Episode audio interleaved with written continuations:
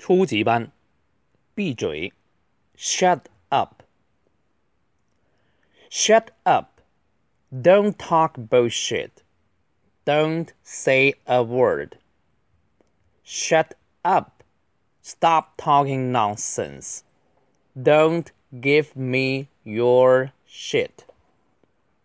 Shut up. You are such an idiot.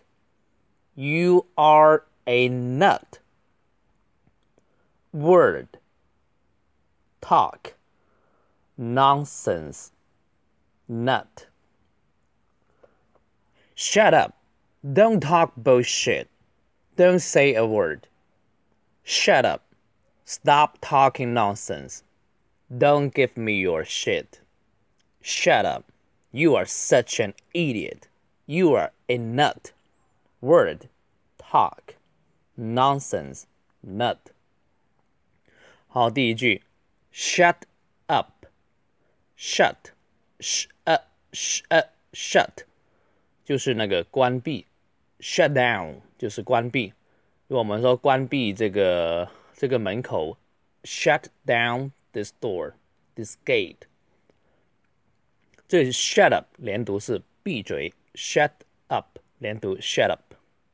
第二句，Don't talk bullshit，不要说 bullshit 牛屎，不要说牛屎就不要说废话。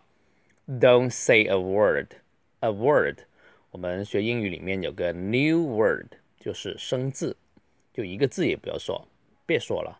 Don't say a word. Shut up。第二段，闭嘴。Stop，停止 talking nonsense。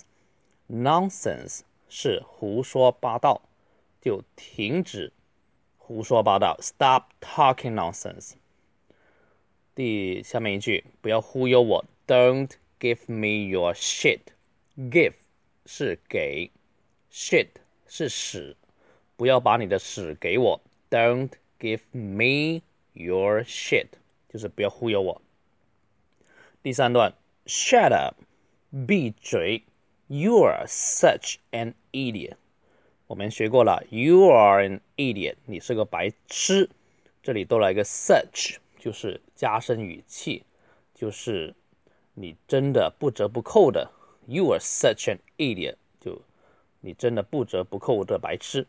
You are a nut，你是个疯子。这里这个 nut 是坚果类，比如说我们花生 peanut，椰子 coconut，核桃 walnut，啊，这里的 nut 就是疯子的意思。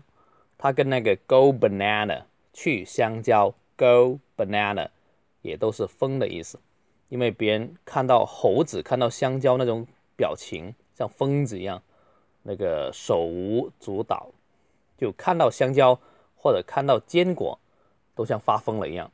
以后别人就把 nut 坚果和 go banana 就把它说成是疯子。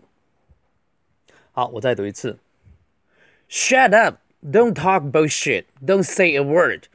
Shut up! Stop talking nonsense. Don't give me your shit. Shut up. You are such an idiot. You are a nut.